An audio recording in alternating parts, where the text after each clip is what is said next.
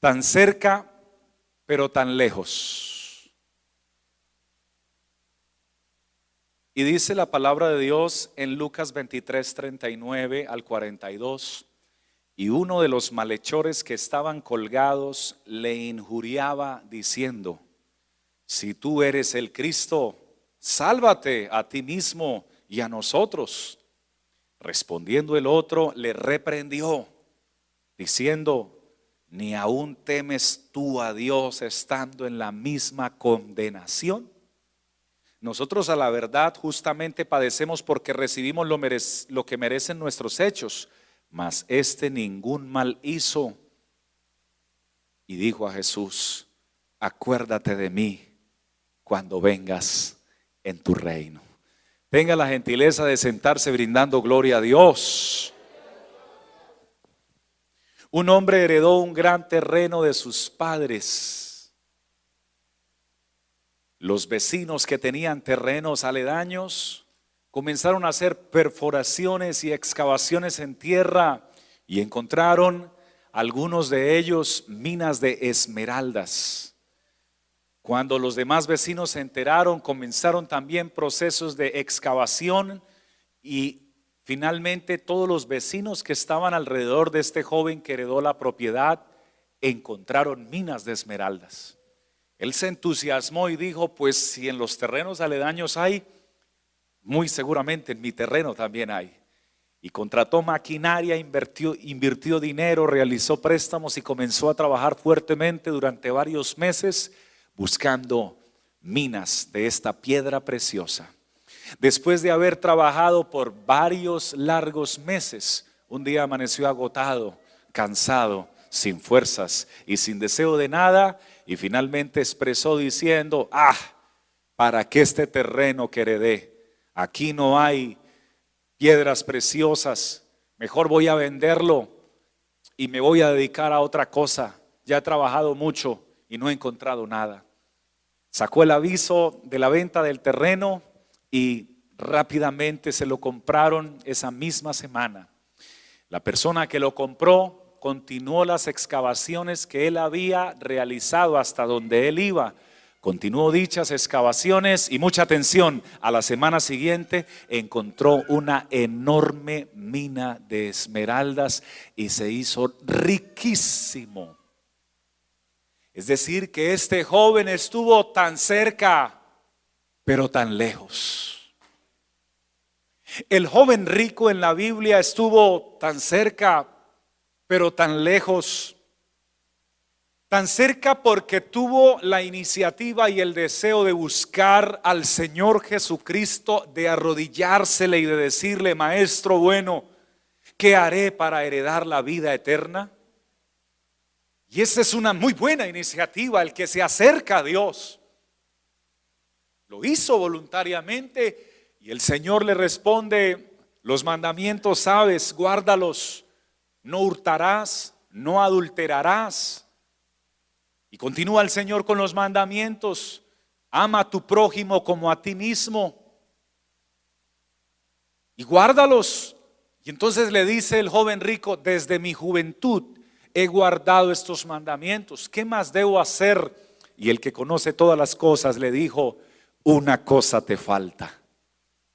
Ve y vende todo lo que tienes y entrégalo a los pobres y sígueme. Y el joven rico se entristeció porque tenía muchas riquezas y se fue por su camino y no siguió a Jesús. Estuvo tan cerca de capturar y de obtener la vida eterna, tan cerca teniendo al, Salvador enfrente de sus ojos, pero tan lejos porque amó más las riquezas materiales o físicas que la verdadera riqueza que existe, que no es solo para la existencia terrenal, sino para toda la eternidad. Esa riqueza es la presencia de Dios dentro del corazón de un ser humano.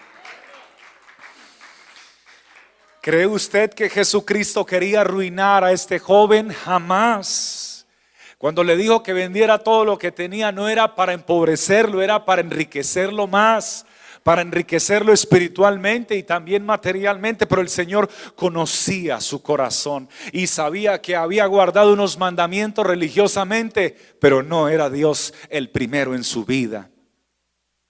Hay parejas y matrimonios que están tan cerca, pero tan lejos. Tan cerca porque viven en la misma casa y pueden estar durmiendo en la misma alcoba o habitación, pero tan lejos porque no dialogan, no platican, no se hablan con amor, no se expresan el cariño. Tan cerca porque pueden dormir en la misma cama, pero no se tienen confianza el uno al otro. Tan cerca porque se ven todos los días, pero tan lejos, porque escasean la expresión de sentimientos, de afecto y de cariño. Cuando el Señor le agrada que nos expresemos con amor y que tratemos a nuestras esposas como a vasos frágiles y que ellas respeten y también amen a sus esposos. Tan cerca porque porque están juntos pero tan lejos porque a veces muchos hogares o matrimonios están juntos por los hijos y no por amor. Y ellas les dicen a sus mamás o a sus amigas, si no fuera por mis hijos, yo ya me hubiera ido hace rato, tan cerca, pero tan lejos. Tan cerca porque viven juntos, pero tan lejos porque alguien expresa u otros expresan yo estoy ahí todavía aguantando, soportando por el dinero. Y otros dicen, no, yo estoy ahí porque no tengo más para dónde irme. Tan cerca, pero tan lejos. Saúl estuvo tan cerca, pero tan lejos. Tan cerca porque Dios le dio la honra de ser el rey de su pueblo. Fue Dios. El pueblo lo escogió, pero Dios lo autorizó. Tan cerca porque fue ungido con la santa unción del Señor. Tan cerca porque dice la escritura que vino el Espíritu de Dios y mudó a Saúl en un nuevo hombre. Tan cerca porque estuvo en varias batallas e invocó el nombre del Señor y el Señor peleó sus batallas con él y Dios le dio muchas victorias pero tan lejos. Tan cerca, pero tan lejos al mismo tiempo porque prefirió agradar a los hombres antes que a Dios. Tan lejos porque teniendo al Dios de las victorias a su lado, puso sus ojos en las riquezas y en las cosas materiales cuando Dios había dado una orden de destruir a Amalek, pero, pero se encontró con algunos ganados muy hermosos y muy gordos y se encontró con otras cosas que a él le llamó la atención y eso lo alejó. Tan, tan cerca del llamamiento de Dios, pero tan lejos que el último día de vida de él pudo haber no sido su último día, porque estaba perdiendo la batalla. Y cuando alguien está perdiendo la batalla, puede arrodillarse y clamar al Todopoderoso pidiendo misericordia y pidiendo su mano de ayuda y de bendición. Hay aquí personas conmigo y hay personas también a través de las redes sociales y de los medios de comunicación que hemos estado peleando batallas y hemos sentido que las estamos perdiendo a veces, pero también hemos doblado las rodillas y hemos dicho, alzaré mis ojos a los montes, ¿de dónde vendrá mi socorro? Mi socorro viene del Señor que hizo los cielos y la tierra. Señor, necesito tu intervención Dígame amén los que han clamado diciendo, Señor, necesito tu ayuda. Y algunos hemos estado en días o semanas que hemos dicho, Señor, si tú aquí no pones la mano, creo que hasta aquí llegué. Aquí hay gente que ha pasado por eso y allí también hay gente que ha pasado por eso. Si tú no, no metes tu mano, Señor, hasta aquí llegué. Y es ahí en esos momentos cuando invocamos al Señor y vemos que no pudimos, que nuestras fuerzas no alcanzaron, que nuestras capacidades no fueron suficientes, que no éramos tan fuertes como creíamos, porque muchos eh, han expresado, no, yo sí tengo muy buena salud y a mí me criaron con muy buena comida y los que vienen del campo o de los ranchos dicen, no, a mí me criaron con comida de allá y esa es la mejor y los que vienen de las ciudades dicen, no, a mí me, me criaron muy bien y luego los toma una enfermedad y casi los mata y ahí es donde se acaban todos los argumentos de, de todo. Y es cuando uno clama al Señor. Y cuando uno puede invocar el nombre del Señor. Y cuando uno le puede decir al Señor, Señor, no quiero estar tan cerca pero tan lejos. Yo de verdad, de verdad quiero estar cerca y cada día más anhelo y deseo acercarme mucho más a tu presencia porque quiero que reciba esta palabra. Tú conoces de Dios, otros conocen más de Dios, otros conocen mucho más de Dios, pero le tengo buenas noticias. Todavía usted no ha terminado de conocer el todo de Dios. Dios tiene mucho más para enseñarle, mostrarle y revelarle. Si ese aplauso es para el maestro, que suene con su corazón para él.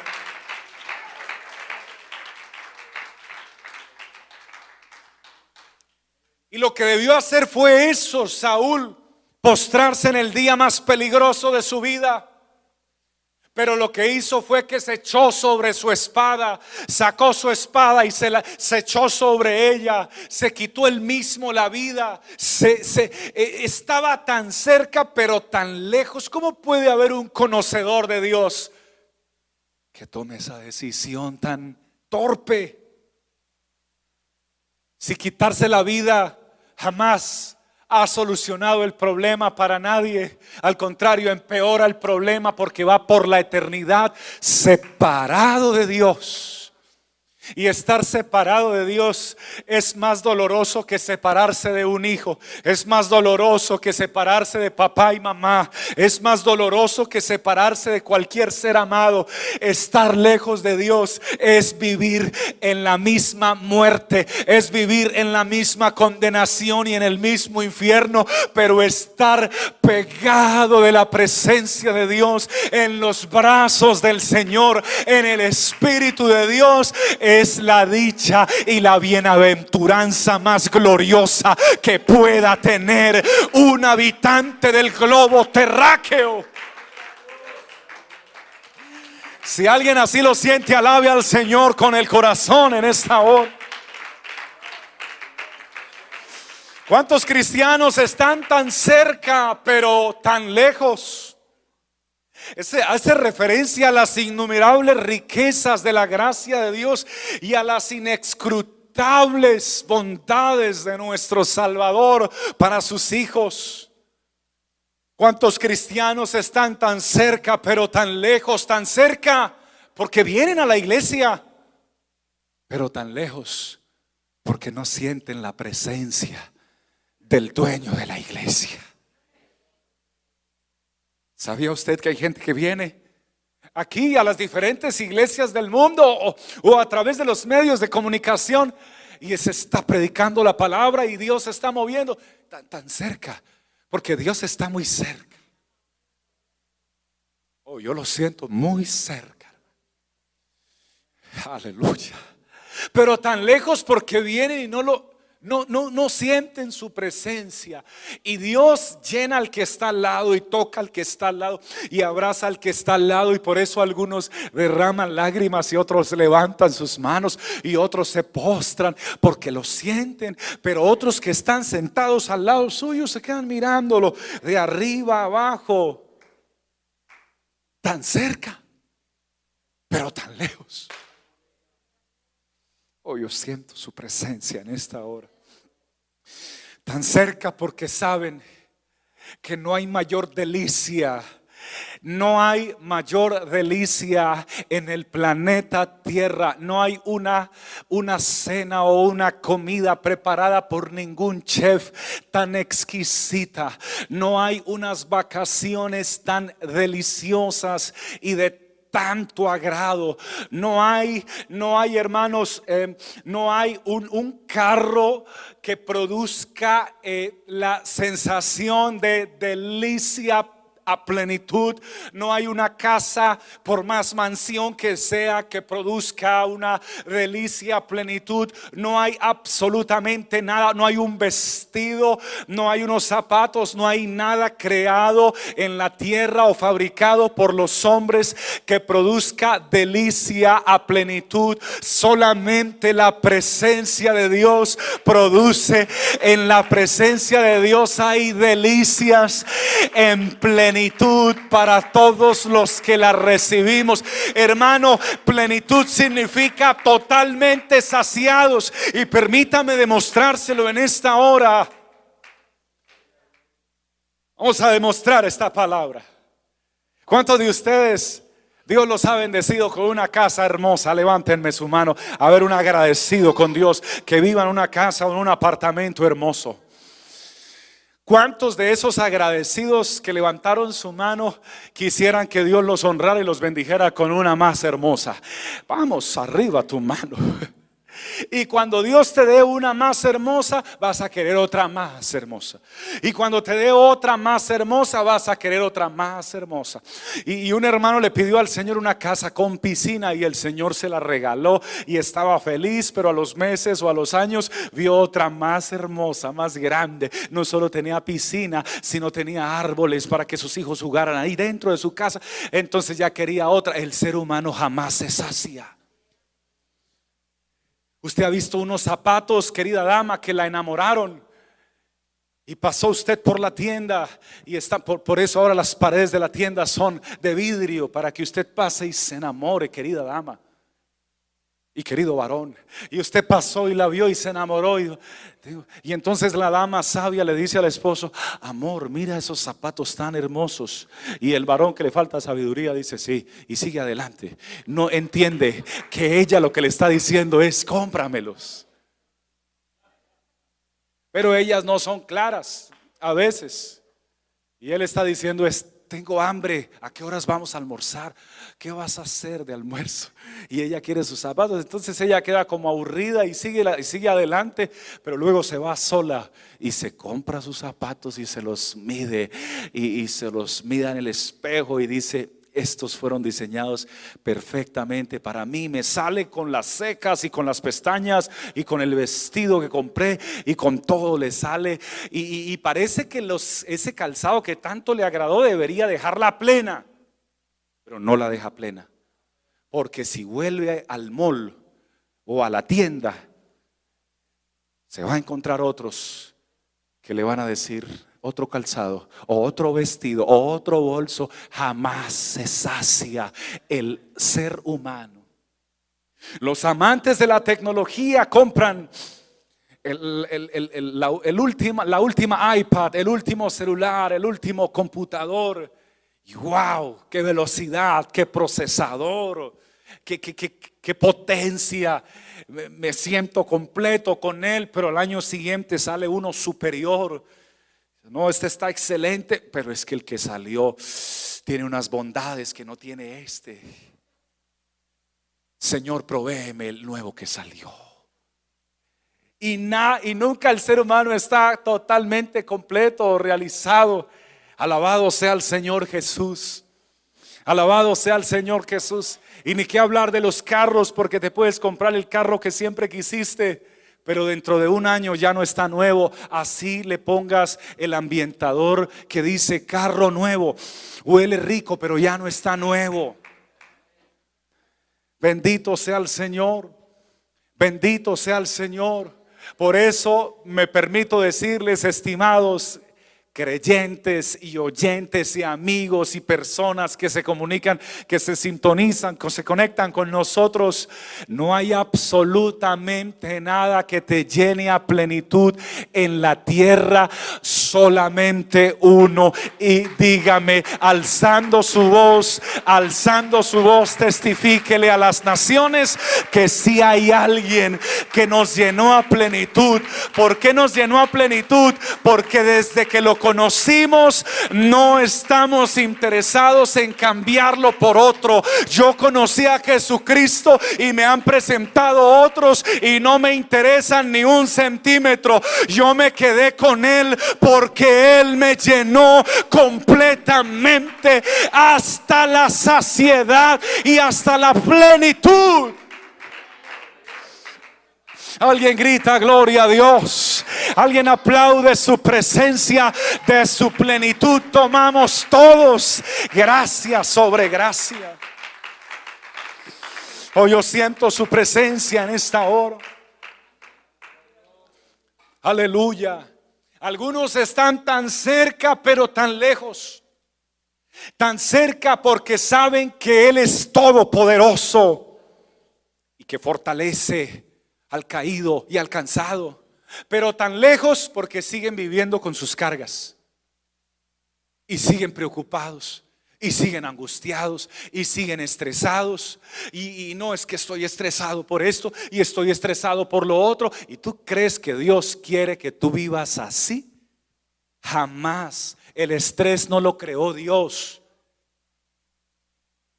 Y dijo alguien, ¿lo creó el diablo? Tampoco. Lo creaste tú. ¿Cuándo lo creaste tú?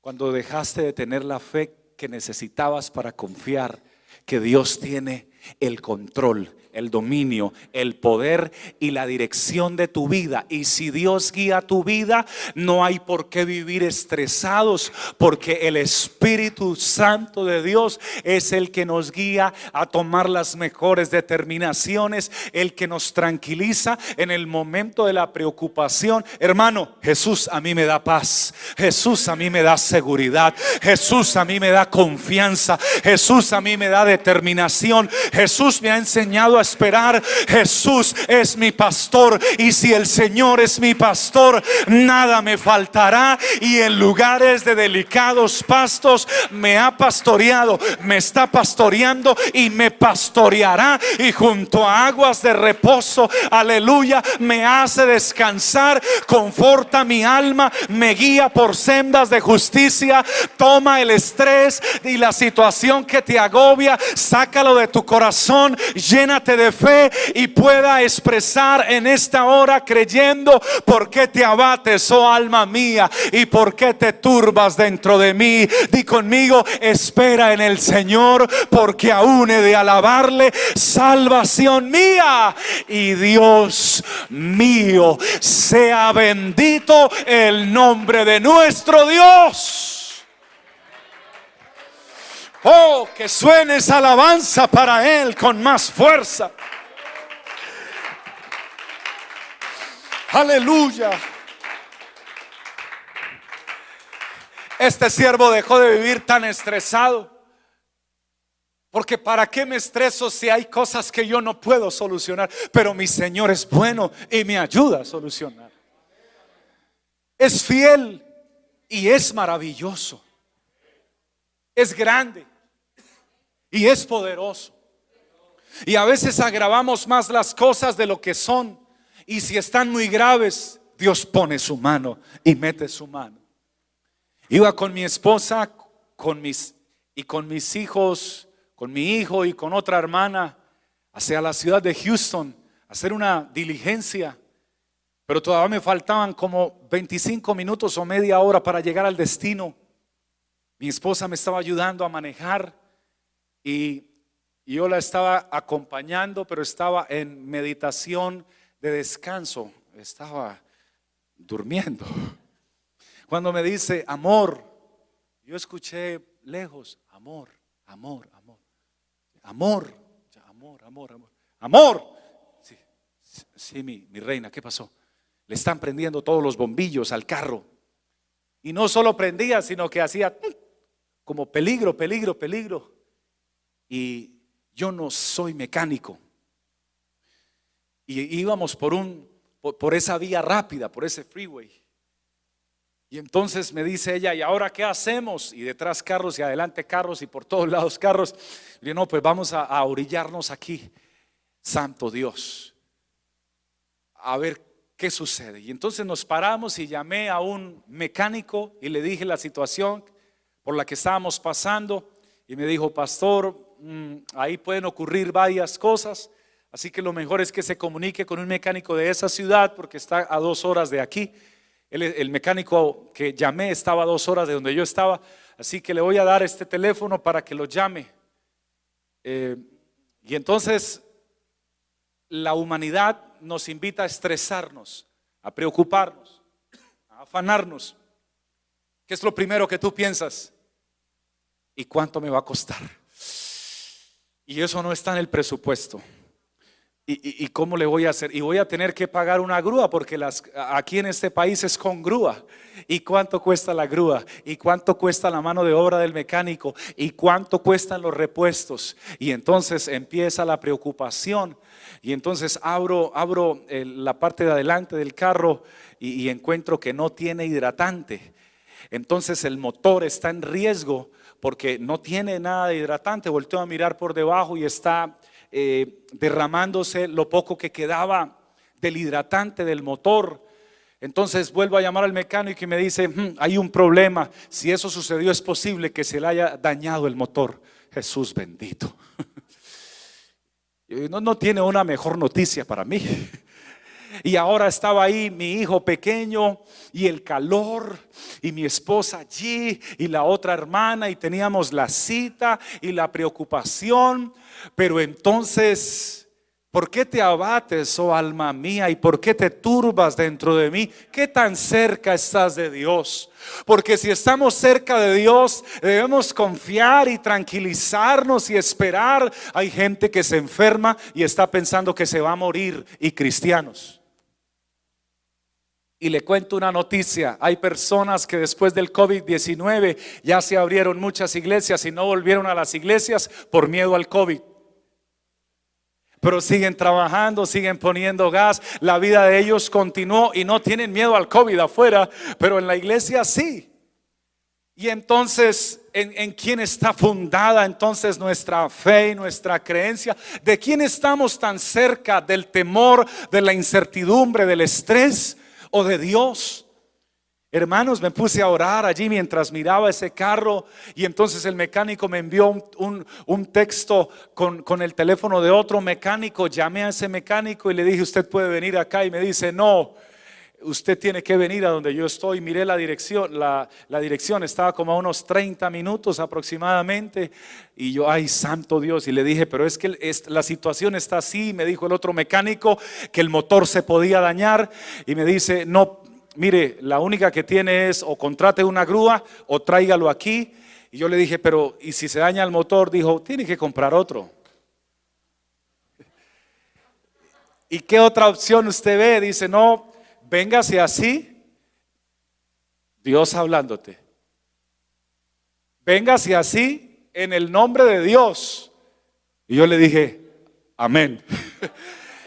en el nombre de Dios, no prenda el aire acondicionado porque ahí sí se le va definitivamente. Busque agua y trate de ponerle agua porque hay por ahí algo cerca y le dije, no, bueno, póngale el agua que pueda y véngase sin el aire acondicionado y llegué acá en el nombre de Dios, así lo hice, en el nombre de Jesús me fui, llegué, hermanos, eh, me hice amigo del mecánico, resultó siendo un creyente del Señor verdadero, pedimos los repuestos y yo y mi esposa hicimos cuentas, esto se va a ir fuerte, cuando terminó los, ah, me dijo eh, pastor y, y entonces el compromiso y le dije, no, voy a tener que cancelarlo, me dijo, no, no lo cancele, déjeme el carro, yo se lo arreglo, mire, ese carro que está allá es mío Vaya y haga todos sus compromisos, almuerce, esté con su familia, está bien de todo. Vaya tranquilo y cuando termine vuelve. Gloria a Dios. Y regresé y le di las gracias y le dije, estimado hermano, ¿cuánto le debo? Venía el, golpe fuerte. y me dijo, al motor no le pasó nada, al otro no le pasó nada, al otro no le pasó nada, solamente fueron dos cosas y esto salió en tanto y era algo muchísimo menos de lo que yo me imaginaba, los repuestos y le dije, ¿y cuánto cuesta su mano de obra? Y me dijo, Dios me dijo que él ya pagó su mano de obra, Dios me dijo a mí que él ya me la había pagado con algo así que vaya tranquilo, pastor, que la bendición de Dios está con usted.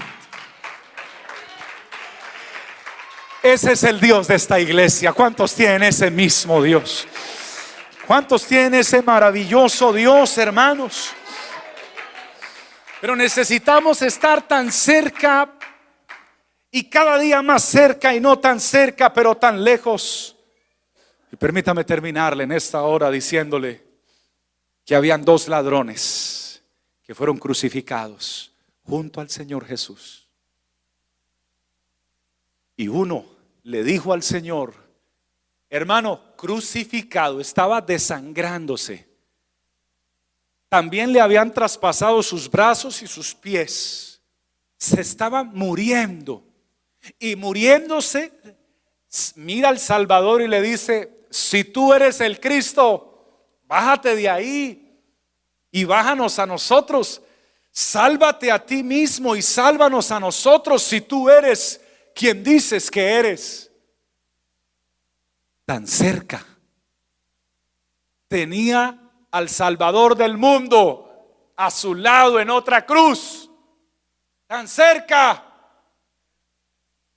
pero tan lejos. Pero al otro lado había otro crucificado y también estaba por morir. Pero este le reprocha al que estaba del otro lado y le dice, oye tú, ni en el mismo lecho de tu muerte temes a Dios, temes a Dios. Reconoció la divinidad y la deidad de Jesucristo. Sintió su presencia ahí donde estaba pronto a morir y le dice al otro ladrón, nosotros estamos aquí porque nuestros delitos así lo ameritan, pero este justo nada ha hecho. Señor, acuérdate de mí cuando vengas en tu reino. Estaban igual de cerca, pero uno estaba tan cerca, pero tan lejos, pero este estaba sumido en el pecado, pero se arrepintió en ese momento. Y Jesús le responde a este que se arrepiente, de cierto, de cierto te digo, que hoy mismo estarás conmigo en el paraíso, porque Él tiene el poder de trasladar a una persona de la misma muerte a la misma salvación y vida eterna. Alguien alaba, glorifica, aplaude y agradece al Dios verdadero que tiene tanta misericordia por nosotros. Por favor, colóquese de pie brindándole ese aplauso al Señor en esta hora. Abra sus labios y adórele, adórele, celebre, le celebre, celebre su grandeza, magnifique su poder y vaya conectándose conmigo en esta hora para decirle al Señor, Señor, no quiero estar tan cerca, pero tan lejos. Quiero estar tan cerca, pero tan cerca, pero tan cerca. Oh, alguien está ya orando conmigo, ya alguien cerró sus ojos y empezó a hablar con Dios y decirle, quiero estar tan tan cerca, pero tan cerca, pero tan cerca, pero quiero estar más cerca que el mismo Juan que se recostaba a tu pecho mientras tú estabas descansando, se recostaba a tu pecho y te abrazaba y tal vez cuantas cosas bonitas de alabanza te expresaba. Yo quiero estar así o aún más cerca que el mismo Juan. Y no quiero que las dificultades, los problemas, las situaciones o el diario vivir me haga estar tan cerca pero tan lejos. No quiero ser un cristiano de los que están tan cerca pero tan lejos. Quiero acercarme de verdad, de verdad, cada día más en mi casa, en mi trabajo, en, mi habitación, en la iglesia, en el carro cuando vaya, cuando hable con mis amigos, esté con mi esposa. Hoy levantamos nuestra voz delante de ti, Señor Jesús. Y no me canso de orar en este momento y no me canso de alabar.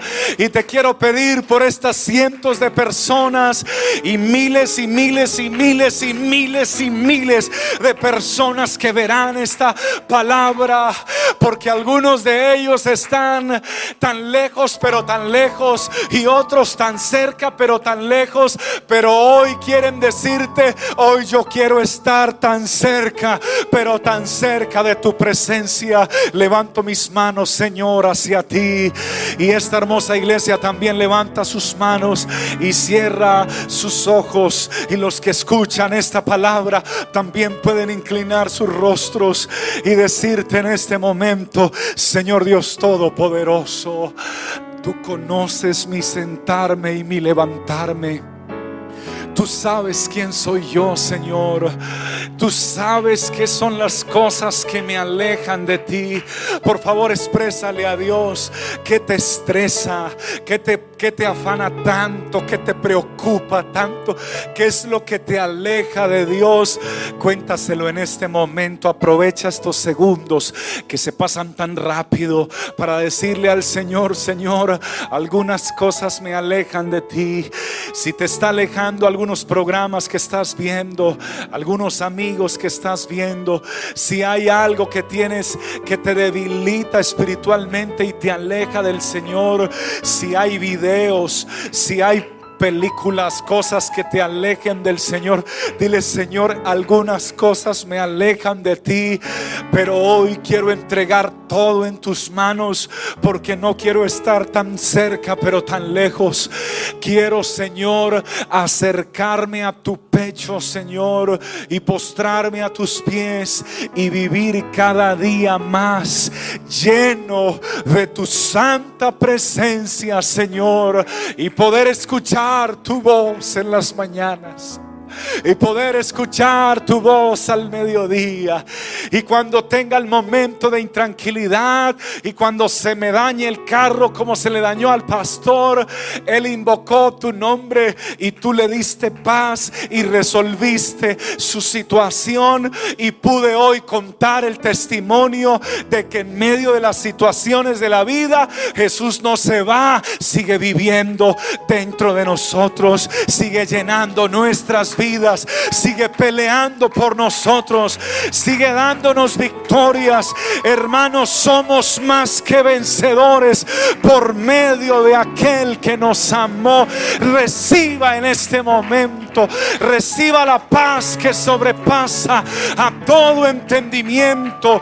Reciba la paz de aquel que lleva nuestras cargas. Alguien se siente cargado en este momento.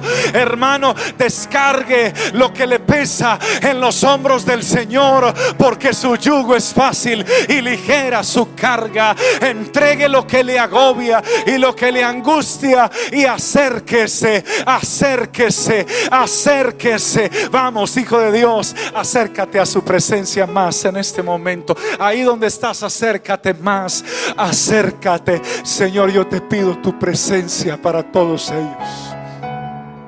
Yo te ruego tu Espíritu Santo, tu bendición, tu guía. Yo te ruego que obres con poder en este instante. Señor, siento que hay gente enferma que siente tirar la toalla y de pronto algunos te han dicho, Señor, yo así no quiero seguir viviendo porque no puedo más. Yo te pido por el que ya quiere lanzar la toalla.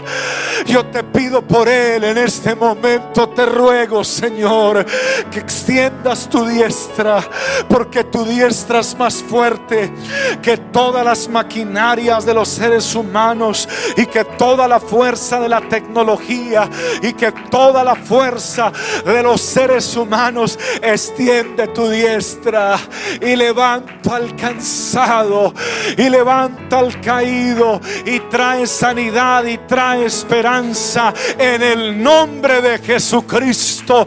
En el de Jesucristo, reciba hoy nuevas fuerzas, reciba respuestas. Solo los creyentes pueden invocar el nombre de Jesús con fe y con autoridad y con la seguridad de que Él los escucha. Vamos creyentes, con fe digan conmigo en el nombre de Jesucristo el Señor.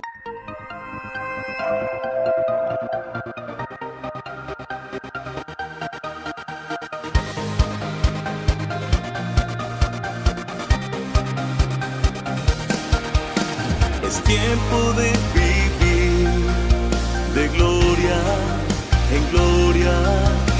El gozo del Señor me sostendrá.